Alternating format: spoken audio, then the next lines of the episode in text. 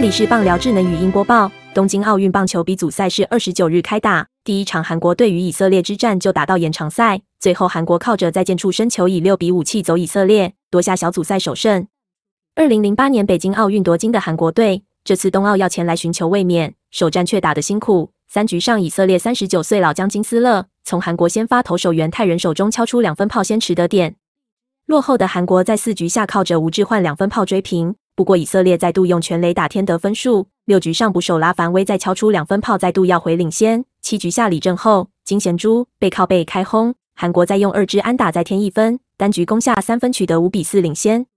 不过以色列在九局上拉凡威再轰出阳春炮，单场双响炮助队追平，也让比赛进入十局延长赛。